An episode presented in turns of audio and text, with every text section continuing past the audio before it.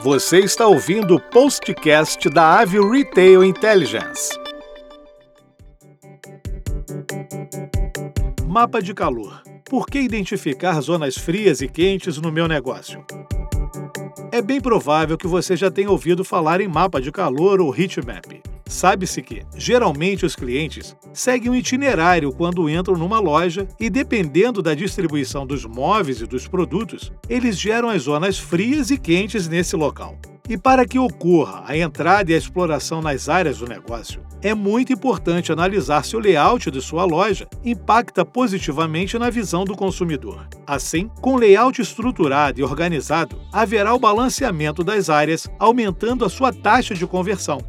Outro ponto importante para ser levado em conta para esse balanceamento é o visual merchandising, pois ele também contribui para que todos os produtos sejam vistos, desde os principais até os secundários.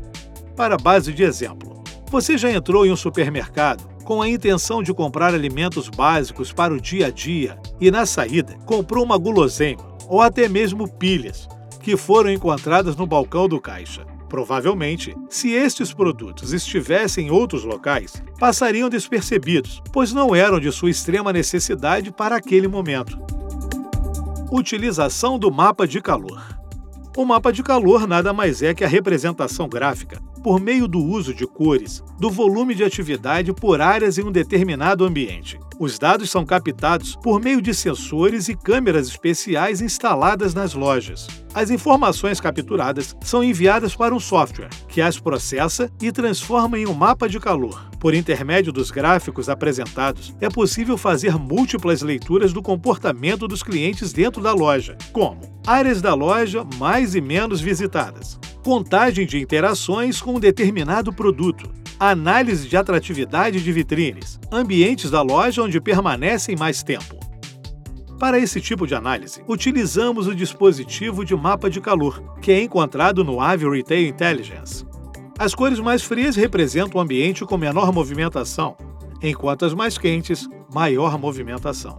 Lembrando que diversas zonas frias podem ser sinais de problema e atenção, Produtos presentes nesse tipo de área acabam gerando baixa liquidez e ocasionando estoque parado. Portanto, é relevante monitorar e equilibrar os produtos que estão nessas zonas. E o que ajuda muito nesse balanceamento é a estruturação do seu layout, como falado anteriormente. Benefícios com a utilização do mapa de calor.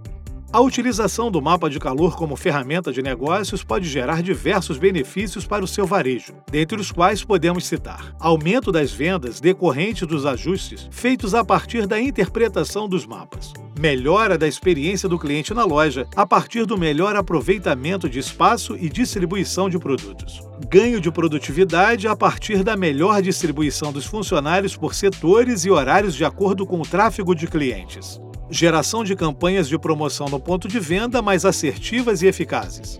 Pode-se notar que é de extrema importância o uso do Avio Retail Intelligence. Com o mapa de calor, é possível detectar problemas no layout, além de entender como seus clientes se movimentam dentro do seu estabelecimento e poder cruzar essa informação com relatórios de vendas gerais ou por itens, tudo para contribuir para o planejamento qualificado de vendas e de ações de marketing.